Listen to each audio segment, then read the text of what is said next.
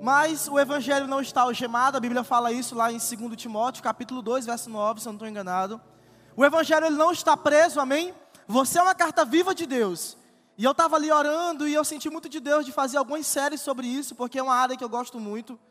E eu não sei você, mas eu me sinto muito incomodado quando eu não trago visitantes para esse lugar. Por quê? Porque eu deixo de exercer aquilo que é ofício meu, de pregar o Evangelho, de trazer alguém a esse lugar, de falar de Jesus para alguém. E eu quero te desafiar, eu quero desafiar cada rede, eu quero desafiar cada célula a trazer visitantes para o culto, amém?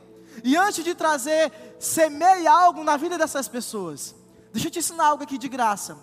O Evangelho, ele não é um dom, o Evangelho ele é um fundamento. Repita comigo, o Evangelho, ele é um fundamento. Independente da minha vocação, eu preciso pregar o Evangelho. Por quê? Porque ele é base para o apóstolo, ele é base para o mestre, ele é base para o profeta, ele é base para o evangelista, ele é base para o pastor. Ou seja, ele é um fundamento, ok? Então, você diz assim: ah, eu não prego o evangelho porque não é a minha vocação. Não, não, não, não, está errado. O evangelho, ele é responsabilidade minha e sua. Existe uma grande comissão. Amém? que está lá em Mateus capítulo 28, do 19 ao 22. Existe uma grande comissão, e essa comissão é responsabilidade minha e sua. Ok? Amém? Eu vou dar um, eu vou fazer algo aqui com vocês, com a Aliança Team. E eu acredito que é um tempo da gente começar a semear algo profundo no coração e na vida de cada pessoa. Feche seus olhos nessa noite. Feche seus olhos. Eu queria que você começasse a conversar com o Espírito Santo. Eu queria que você esquecesse a pessoa que está do seu lado. Eu queria que você se conectasse em Deus agora. Eu queria que você começasse a atrair a presença de Deus para esse lugar. Existe uma presença, existe uma manifestação muito maior de Deus, aonde existe pessoas sedentas, aonde existe pessoas que buscam a Deus, aonde existe pessoas que são apaixonadas pela presença dele. Jesus, nós queremos te desejar nesse lugar. Que a tua doce presença repouse sobre nós, passeia sobre nós nessa tarde nos visita nesse fim de tarde, início de noite. Espírito Santo de Deus, eu quero te pedir que esse culto não tenha somente mais uma palavra, mas Jesus, que nós possamos ser mudados pela tua glória, que nós possamos ser mudados por você. Espírito Santo de Deus, nós queremos nos tornar semelhantes a você. Por isso, Jesus, eu quero repreender toda a frieza desse lugar. Eu quero mandar embora tudo aquilo que prende, toda a mente aprisionada. Meu Deus, todo o coração engessado. Meu Deus, tudo aquilo que impede da tua glória, tudo aquilo que impede a tua palavra de se manifestar em nossas vidas. Deus, no nome de Jesus, no nome de Jesus, eu quero declarar o teu reino, o teu poder e a tua glória nessa tarde. Que o Senhor nos surpreenda no nome de Jesus. Que o Senhor nos surpreenda no nome de Jesus. No nome de Jesus. Amém.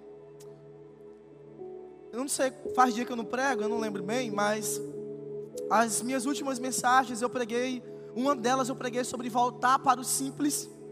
Enquanto eu orava, eu sentia que muitos de nós precisamos voltar para as coisas simples, amém? Para aquilo que traz esperança, para aquilo que gera esperança, para aquilo que talvez vai impulsionar você a viver coisas sobrenaturais. Quantos não assistiram essa mensagem? Quantos não assistiram? Voltar para o simples. Tem alguém que não assistiu? Eu quero convidar você a ir lá e assistir essa mensagem. Sabe por quê? Porque eu acredito que a gente precisa começar a voltar para os elementos básicos do Evangelho.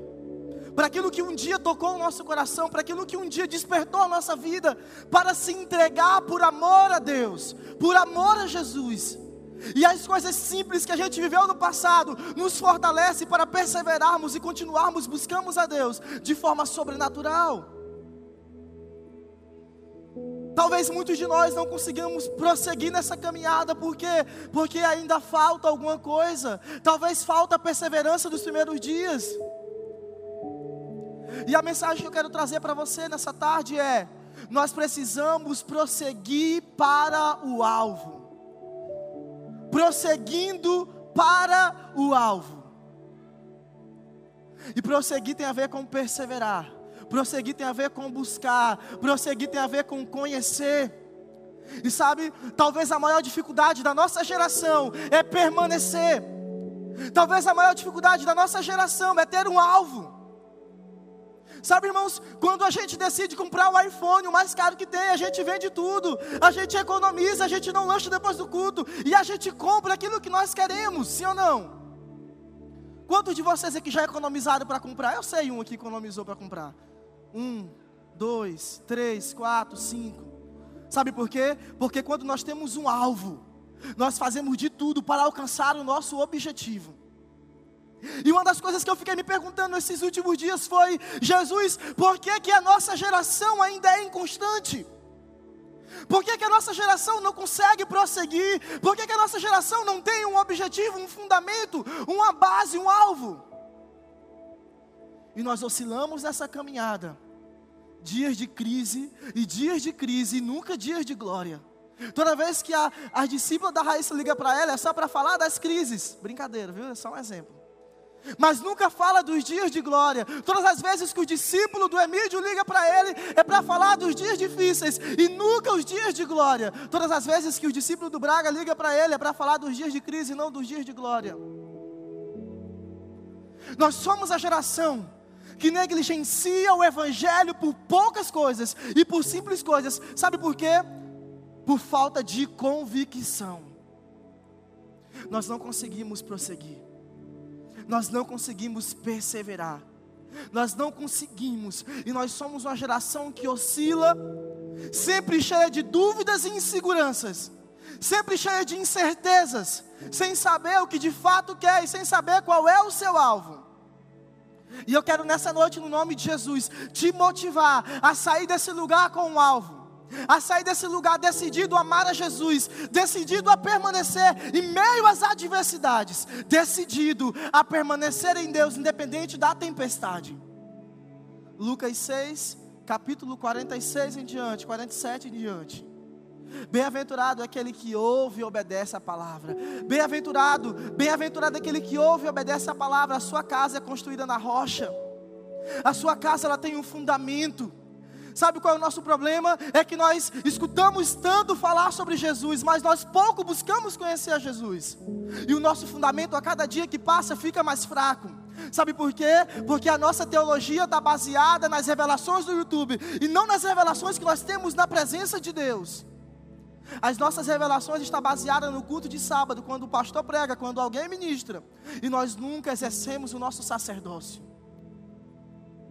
Esses dias o pastor João me mandou uma frase de um homem que eu não quero citar o nome, que eu não gosto um pouco, então não vou citar, mas pelo menos ele falou uma coisa que preste, brincadeira. E ele disse que nós precisamos nesse tempo, na verdade foi um conselho para adolescentes, é tempo de formar homens e mulheres. Quanto lembra que eu falei isso aqui ano passado? E continuo falando todo culto. Porque muitas vezes o profeta, como diz o pastor Joane, é menor, né? E quando alguém fala, história, mas quando a gente fala, ninguém dá ouvido. Mas é tempo de formar, formarmos adolescentes, homens, homens convictos, mulheres convictas, para que quando ele chegar à idade de, de 18 a 19 anos, eles possam ser firmes e decididos naquilo que eles querem. E é por isso que eu não estou aqui para trabalhar com adolescente, eu estou aqui para trabalhar com homens e mulheres. Quem pode dizer amém? Amém? Eu vou respeitar a sua fase, e eu estou com você, amém? Nós vamos ter um coração de adolescente, mas a mentalidade de uma pessoa adulta, para que a gente consiga vencer e ser maduro. E eu vou me aprofundar com você no texto daqui a pouco, e hoje eu vim muito empolgado para pregar, viu? E eu quero ler um texto com você que diz assim, 2 Coríntios capítulo 4, verso 16 em diante. Por isso não desfalecemos, mas ainda que o nosso homem exterior se corrompa, o interior, contudo, se renova dia após dia. Quem pode dizer amém? Vocês estão fracos. A palavra não gera ânimo em você? Vou repetir de novo. Por isso não desfalecemos, mas ainda que o nosso homem exterior se corrompa, o interior, contudo, se renova dia após dia. Diga amém. Diga aleluia, diga pizza, diga lanche. Diga alguma coisa. Eu não sei o que empolga o seu coração, mas a palavra, o evangelho precisa me empolgar. E no verso 17 diz assim: Porque a nossa leve e momentânea tribulação produz para nós um peso eterno de glória. Você acha ruim passar por adversidade? É ruim, sim ou não? É ruim, irmãos. Vocês pensam que eu não entro em crise? Eu quero confessar um pecado para vocês. Pecado não, um momento de fraqueza. Teve um dia que eu estava em crise, eu estou contando porque eu já venci e já está tudo organizado. Mas um dia eu estava em casa, eu acho que eu até falei para a Raíssa, em meio à pandemia e a aliança tinha, o pessoal não estava vindo para o culto, e muito evento para organizar, conferência, e eu sem poder fazer nada, e quem me conhece sabe que eu sou um pouco imperativo, né, Bianca? A Bianca disse que eu sou imperativo, e ela começou a apontar algumas coisas em mim ontem, e eu falei, não, está repreendido. E eu sou muito agoniado, eu sou muito ansioso pelas coisas, e eu falei, Deus, o que eu estou fazendo está tudo parado. E, esse, e, nesse dia eu fiquei em casa, em crise. Eu passei o dia em casa, não queria saber de ninguém, não queria saber de nada. E eu fiquei, Deus, por que, que eu estou assim? Mas eu já sabia por que, que eu estava assim. E eu orando para que as coisas melhorassem, para que nós pudéssemos trabalhar. E eu passei o dia em casa emburrado, e a Bianca já me conhece, ela não sabia o que era, mas ela sabia que estava acontecendo alguma coisa. Então, é o que eu sempre digo, por trás de um homem de Deus sempre existe uma mulher de Deus, amém? Se você ainda é solteiro, quando você casar, sua mulher, e você vai ser mais crente ainda, e sua mulher vai lhe ajudar, aleluia? Eu sempre digo que o homem que é casado, ele é privilegiado, porque ele tem o Espírito Santo como conselheiro, ele tem a mulher também como ajudadora. Então ele não se converte se ele não quiser, amém? Se o, se o, o João, o João Guilherme não se converter, rapaz, é, é, é tá complicado, viu? Porque é dois, é a mulher e o Espírito Santo.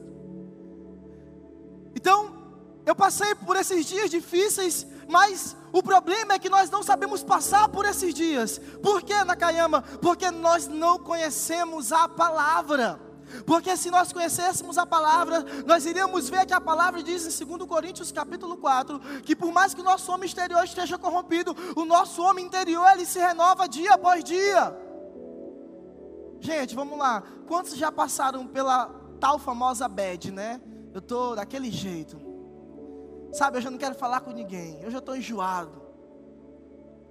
Nós precisamos começar a entender que se nós temos Cristo como alvo, e se a gente prossegue para esse alvo, nós podemos até passar por isso, mas nós iremos ser aprovados no final.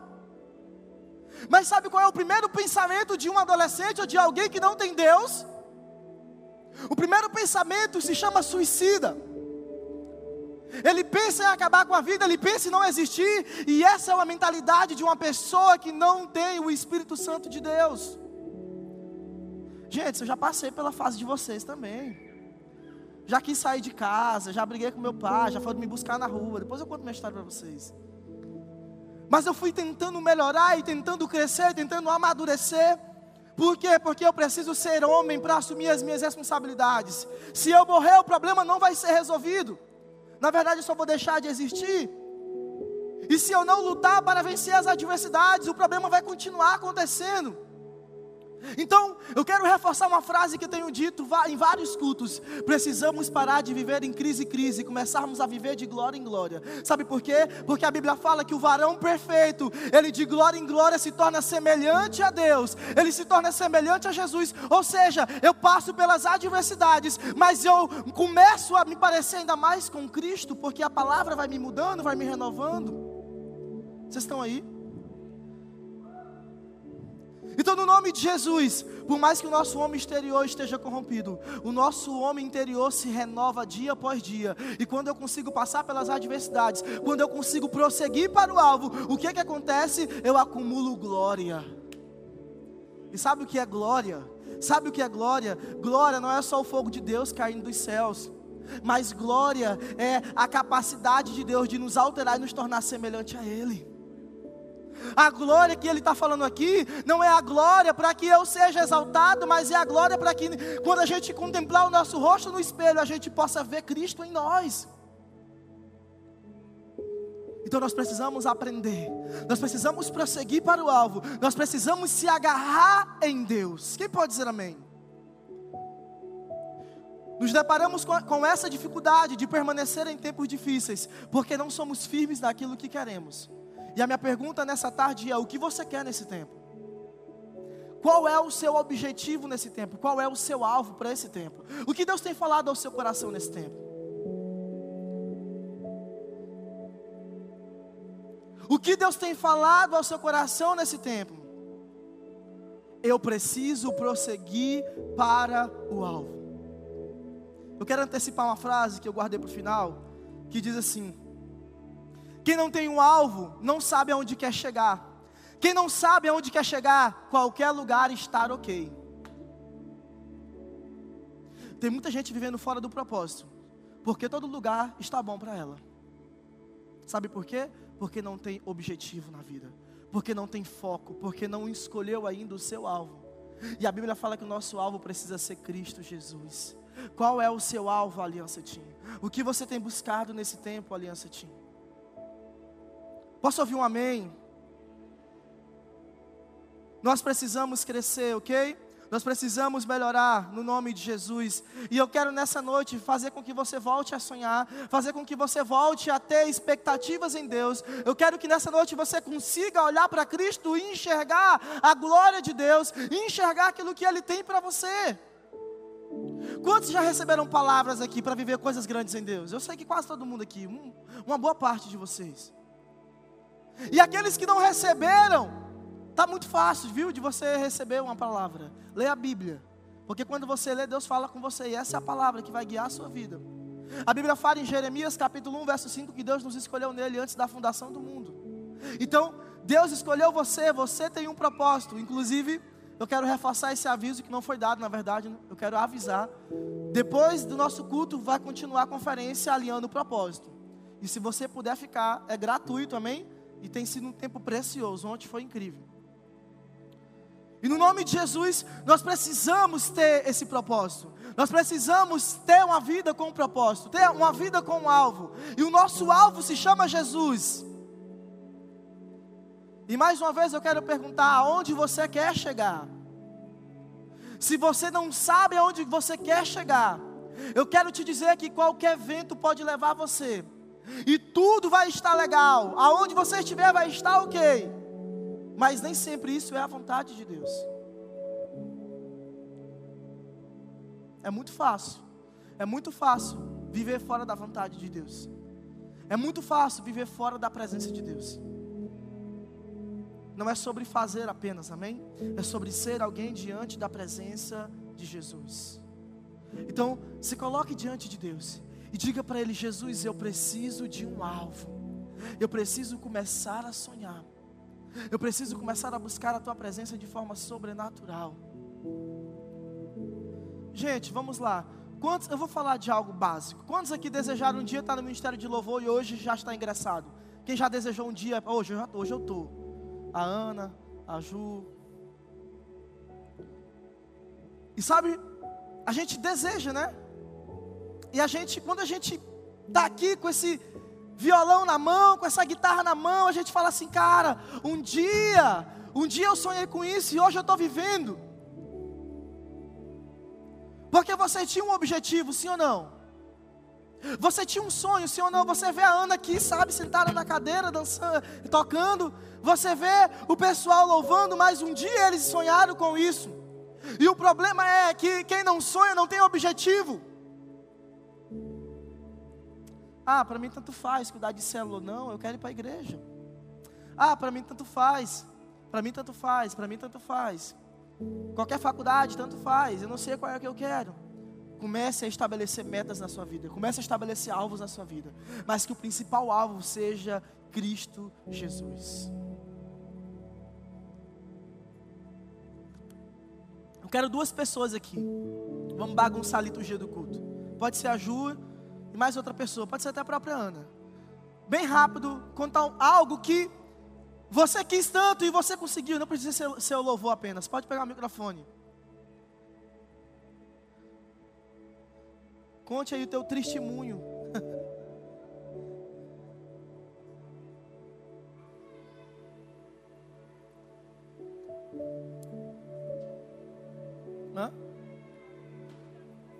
Sim.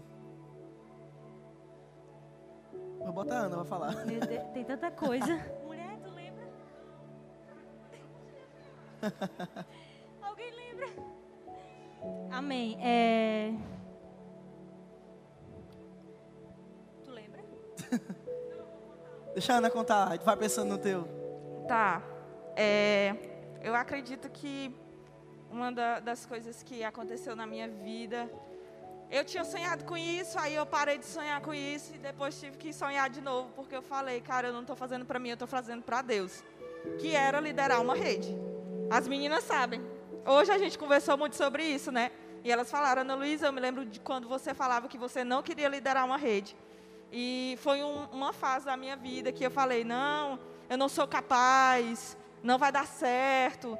Mas quando eu comecei a liderar a célula, é, ao mesmo tempo que eu não só cuidava de pessoas, eu comecei a aprender com essas pessoas e elas começaram também a me impulsionar a sonhar mais alto.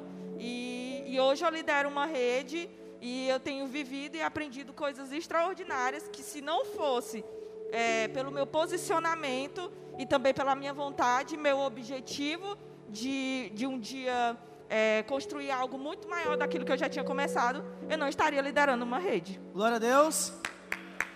Lembrei. Falta só o namorado. Oh, brincadeira. Lembrei, lembrei.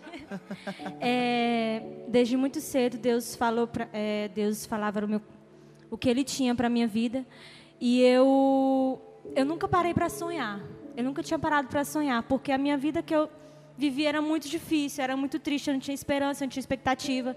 Então, onde, como é que eu vou sonhar onde o lugar onde eu vivo é só tragédia? Sim. Então Deus ele começou a plantar sonhos que ele tinha para minha vida. E eu automaticamente adotei, peguei esses sonhos para mim e comecei a focar, cara, eu vou viver os sonhos de Deus. E, sonho, e ele começou a falar coisas extraordinárias, né, que eu ia viver. E a partir do momento que eu fui caminhando com Deus, eu fui me entregando cada vez mais, eu fui vivendo isso.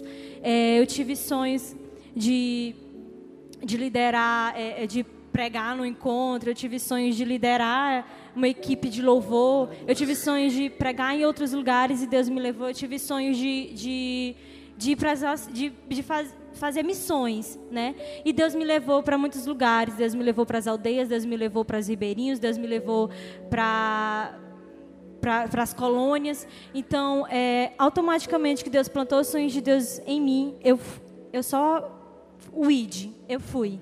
E eu ainda estou vivendo isso, galera. Eu sei que ainda tem mais. E é isso. Glória a Deus, aplaudo o Senhor. Quantos tem sonho aqui? E se, não come... e se não sonhava, vamos começar a sonhar, amém? Eu tenho, eu, eu acho que eu sou um rapaz muito sonhador.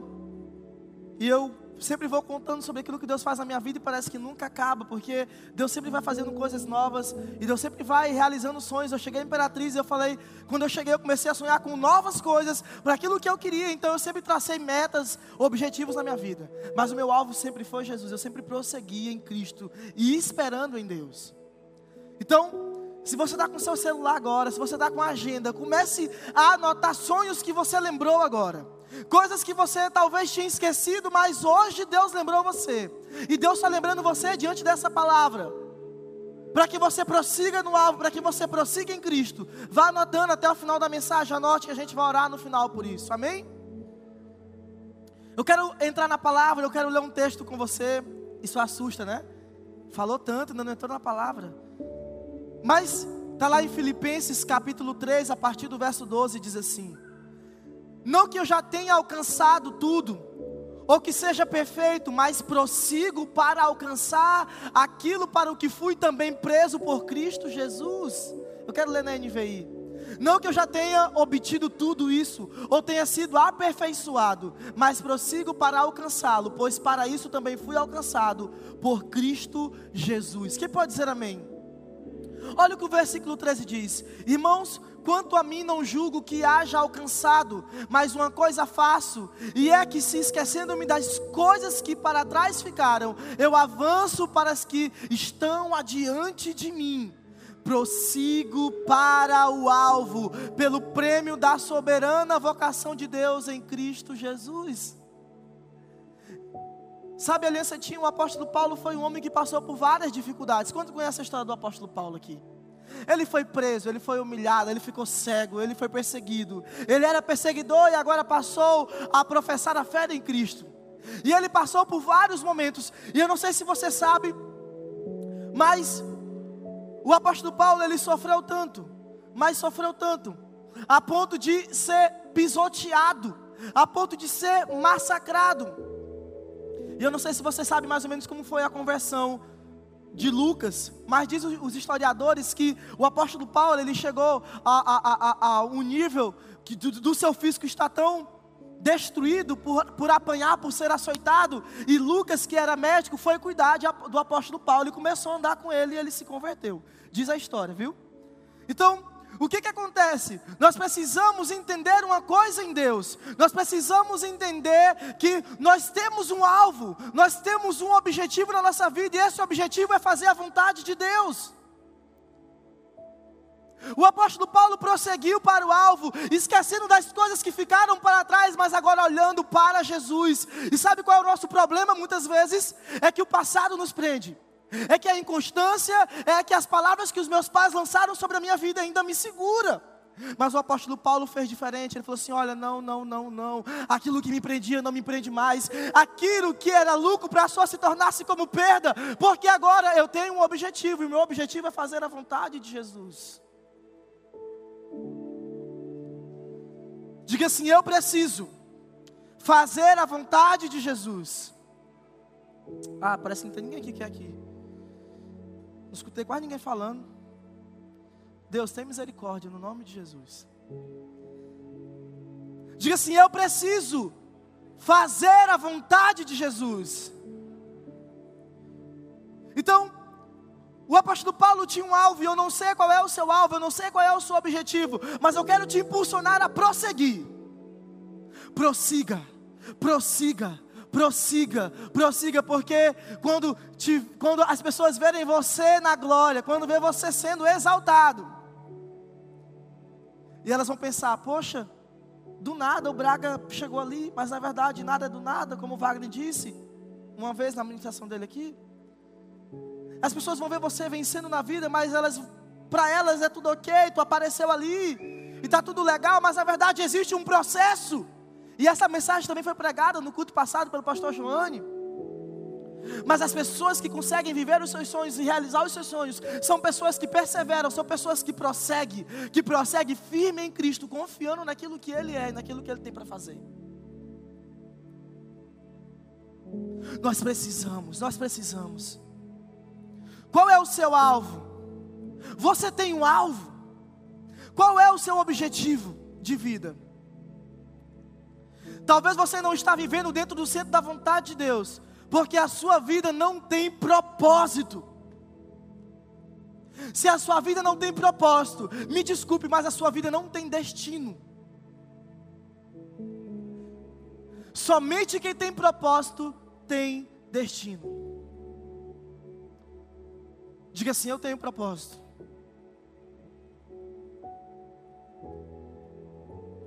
Estamos presos ao passado, às coisas pequenas que nos impedem de viver coisas grandes. Precisamos abrir mão e avançar.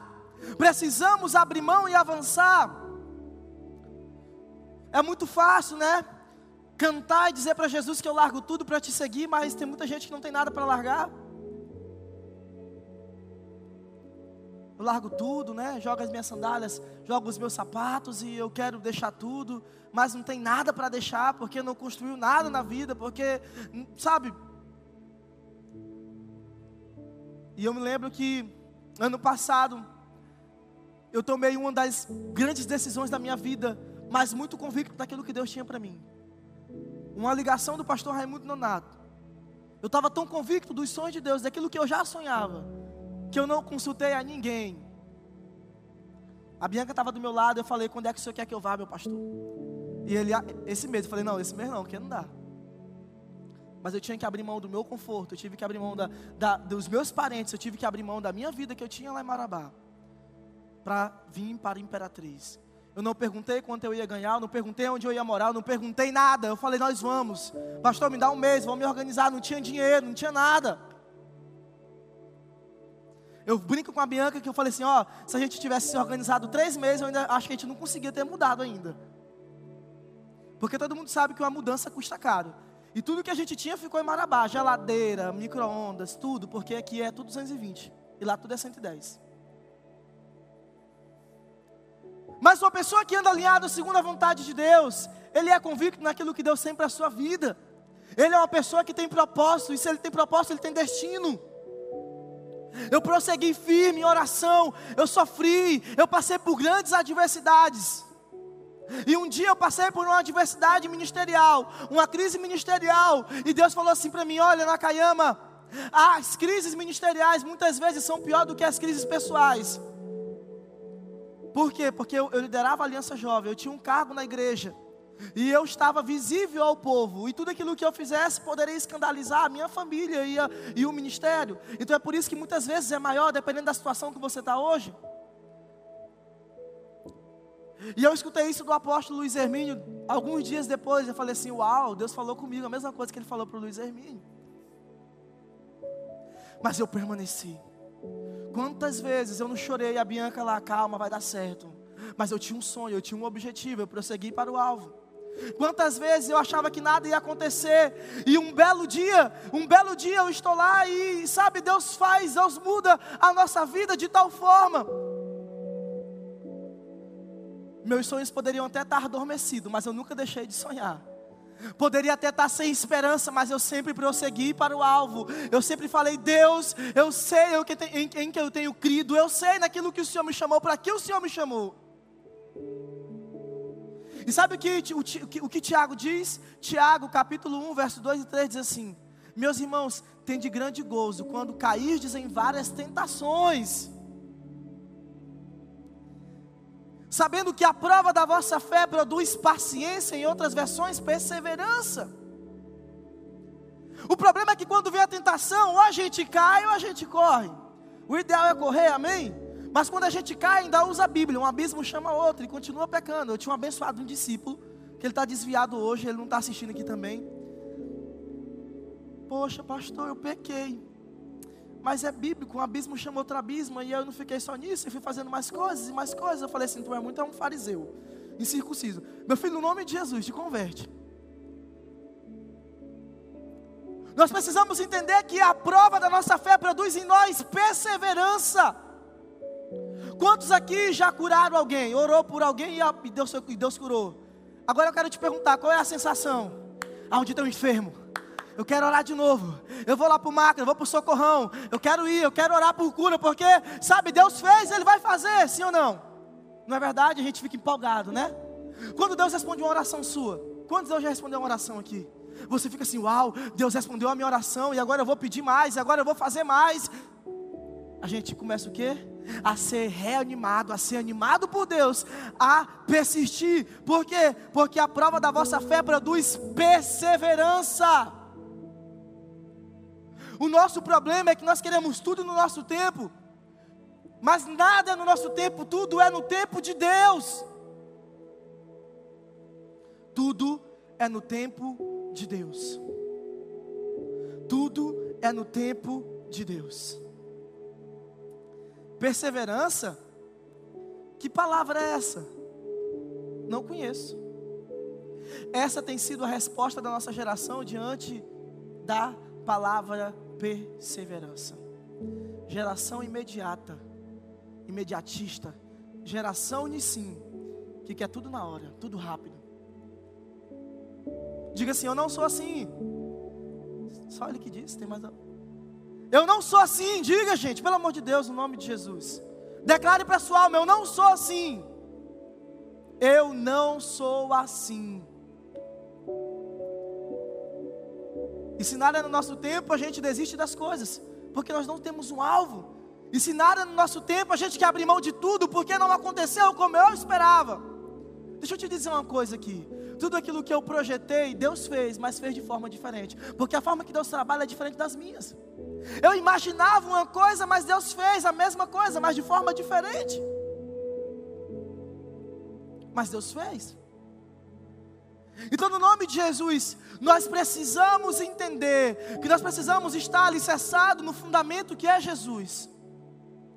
Existem muitas pessoas com fundamentos rasos, querendo viver coisas grandes. E eu me pergunto, como assim? Pessoas querendo viver o extraordinário de Deus, mas não conseguem escutar o não de Deus. Olha essa frase. Eu não sei de quem é, A Bianca disse que não sabe de quem é ela que, me, ela que enquanto eu montava minha mensagem hoje, ela me falou essa frase que diz assim: O não de Deus hoje é para que você viva o extraordinário de Deus amanhã. Deus já disse não para você? Se Deus não disse, eu tenho certeza que eu já te disse. e muitas vezes nós somos boca, muitas vezes não, quase todas as vezes nós somos boca de Deus na vida de vocês. O seu líder, o seu discipulador, claro que a gente está sujeito a errar. Mas eu aprendi uma coisa nessa caminhada. Mesmo os meus líderes errando no tempo em algumas coisas na nossa vida, sempre vai ser o certo a se fazer, se não for de conta com a palavra, amém? Se não for contrário à palavra. Eu já obedeci coisas, irmãos, que eu falava assim: Deus, como assim? Não tem nada a ver. E no final tinha tudo a ver, porque o problema não estava na, naquilo que meu pastor tinha me pedido, mas na minha obediência. E Deus honra um coração obediente. Deus honra aqueles que caminham em obediência. É difícil, dói, mas Deus honra. Deus honra. Eu, eu queria poder te contar algumas coisas. Mas uma das coisas mais loucas, eu, já, eu acho que eu já contei aqui no culto para vocês. Foi um dia que Deus me pediu o despertar. Já tinha mais ou menos uns dois anos e a gente estava estourando na cidade fazendo culto na praça com 100 pessoas e vai e pregava em igreja, e fazia movimento e não sei o que, fiz o evento, o primeiro intensivo lá em Marabá, levei o Gabriel Cantarino, levei um monte de gente, foi louco e Deus fez e foi uma bagunça santa de Deus. E Deus fala assim: "Ei, me entrega agora". A gente era de um bairro um bairro considerado zona periférica, um bairro distante da cidade, mais ou menos uns 12 km. E Deus falou assim: entrega. Meu pastor falou assim: meu filho, foi legal, o evento foi incrível. O que Deus está fazendo aqui no São Félix está sendo algo poderoso. Mas vá lá e entrega esse ministério para a sede, para que eles possam administrar. E você só faça. Eu falei assim: você está doido, pastor? Eu paguei o preço em oração. Eu fui para a rua. Eu peguei chuva. Eu fiz eu fiz, pastor, um trabalho com dois, três sozinho, ninguém ia mais. A igreja não me apoiou e eu comecei a abrir o coração. E ele falou assim: entrega. E eu, como assim, Deus? E eu sempre tentei ser obediente, amém? E que sempre consegui. E eu botei o rabo entre as pernas, fui para minha esposa, falei assim: amor, eu não estou nem aí, isso aqui não é meu mesmo.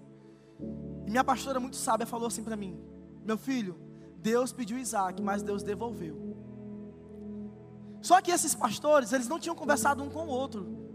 Então, eu sou muito imediatista, eu vou logo e faço, e arrocho, eu sou agoniado, na verdade. Perdão. E aí eu peguei e fui. Cheguei na casa do pastor, enrolei, falei de outras coisas e eu não sabia como falar, porque eu não queria entregar Isaac, Deus tinha pedido Isaac, e Deus. E no final da conversa, pastor, eu enrolei tanto, mas eu vim aqui para entregar algo para vocês. Eu vim entregar esse trabalho que a gente faz. E queria deixar nas mãos de vocês e que vocês direcionassem nesse tempo. Deus, a gente entendeu isso em Deus e obediência aos nossos pastores está aqui, pastor.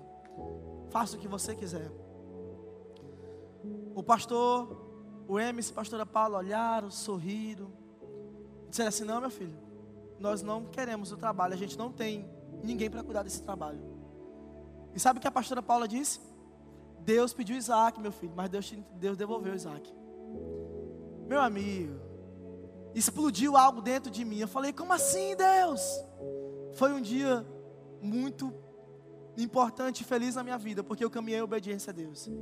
E eu obedeci, mesmo não querendo, eu fui lá e entreguei. Deus falou assim: não, não, não. Eu quero honrar o seu coração, meu filho. Eu só queria saber se você estava preso a ministério ou não. E desde então, Deus tratou algo comigo.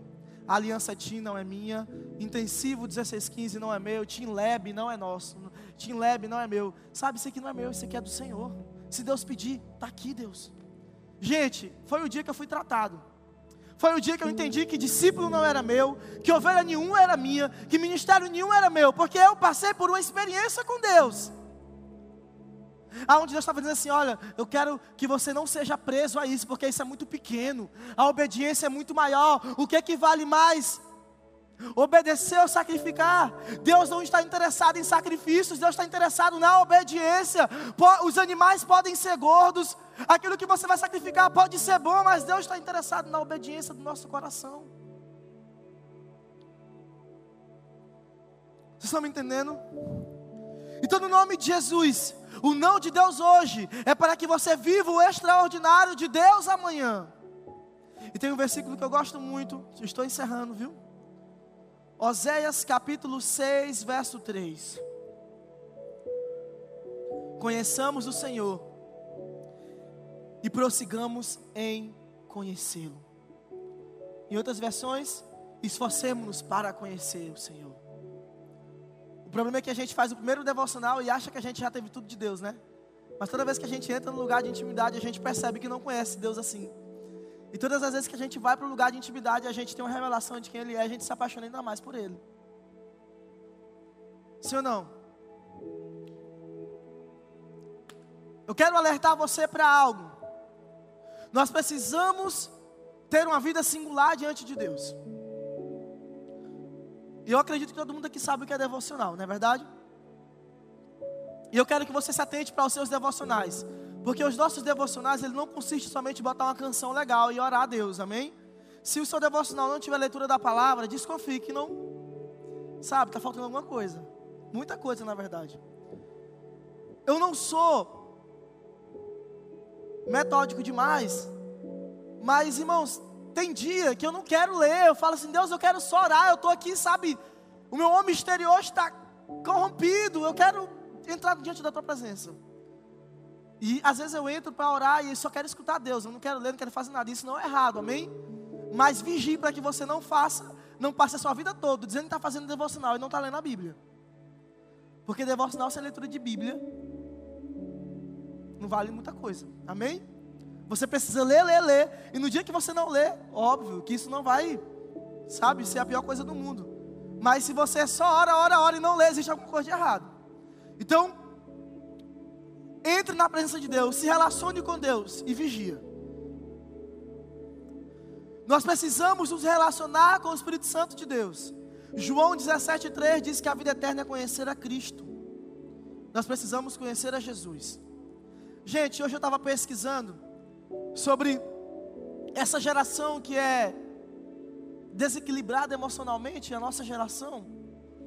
E a gente sabe que é uma série de fatores, é mãe, pai em casa, é a família, é, sei lá, muitas palavras lançadas, aqueles que têm um pai presente, mas é ausente, enfim, é uma porrada de coisas que geram na, na nossa geração a crise de ansiedade, a depressão e muitas outras doenças. E eu fiz, e eu estava pesquisando e uma universidade de São Paulo diz que 6,8 milhões de jovens têm um desequilíbrio emocional. Tanto é que na enquete do Team Lab, não foi ladeira, ao maior, o maior percentual, o que vocês mais quiseram que falasse no, no, no Team Lab foi estabilidade emocional. Saúde mental, na verdade. E eu entendo isso, eu sei que a gente passa por isso, ok? Mas a Bíblia fala que se Cristo nos libertar, nós seremos o que? Libertos.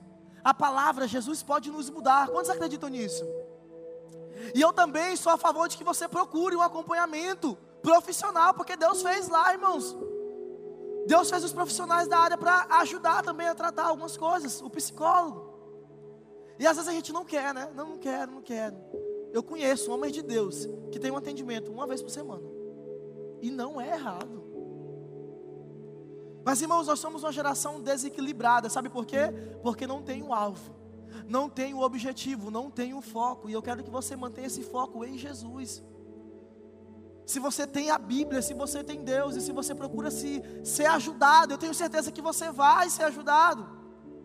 Eu tenho certeza que você vai conseguir vencer.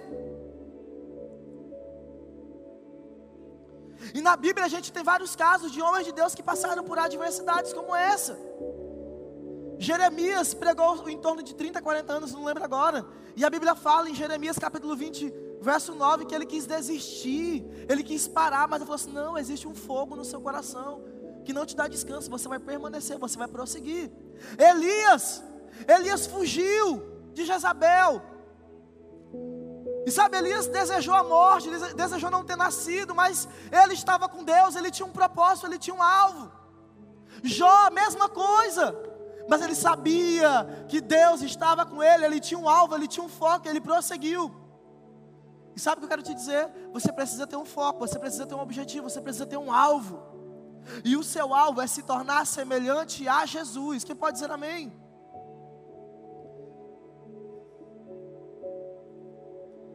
Os picos de crise não podem desestruturar a nossa fé. Precisamos olhar para o alvo.